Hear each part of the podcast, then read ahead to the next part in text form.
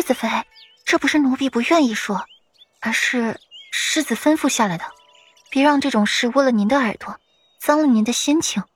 温婉磕磕绊绊的解释着，心底有了几分犹豫。顾软和顾云锦，在中心的丫鬟，在涉及到自己真主子时，总要为自己的真主子着想的，而顾软则是那个真主子的附属品，不能够混为一谈。你家主子还真是为我着想啊！顾软哼哼两声，不说话了，也不再多想。这半个月。顾阮和裴玉的感情直线升温，连带着这份信任感也是上升了不少。得知这是裴玉的意思，顾阮也不再继续追问下去了。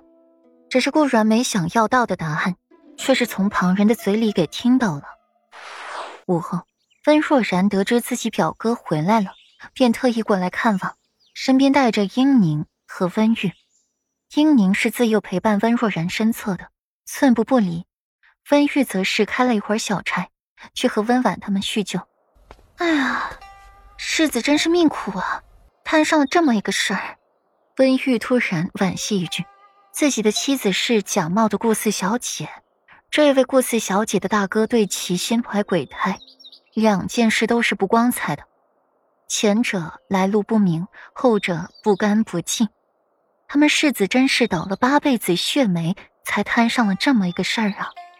温婉的秀眉一蹙，不禁往后退一步，隔开了自己与温玉的距离。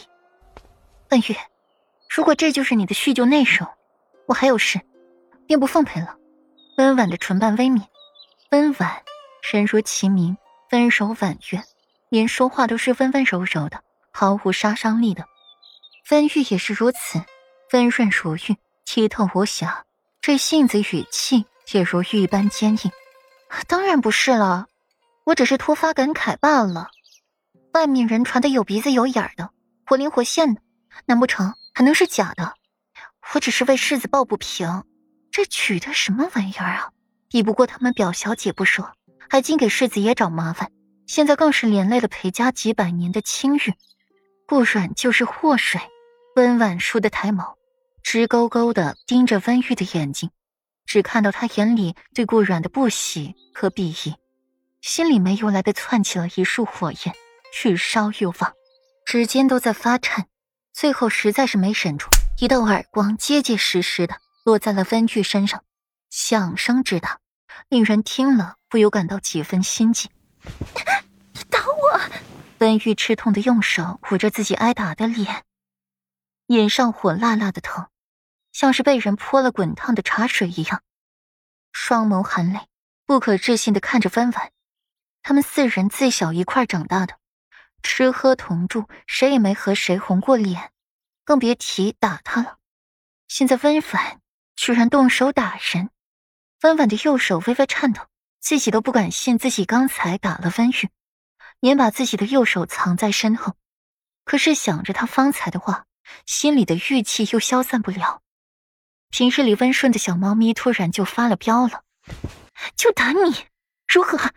温玉，我告诉你，谁都可以胡乱搅主子的是非，唯独你，唯独我们不可以。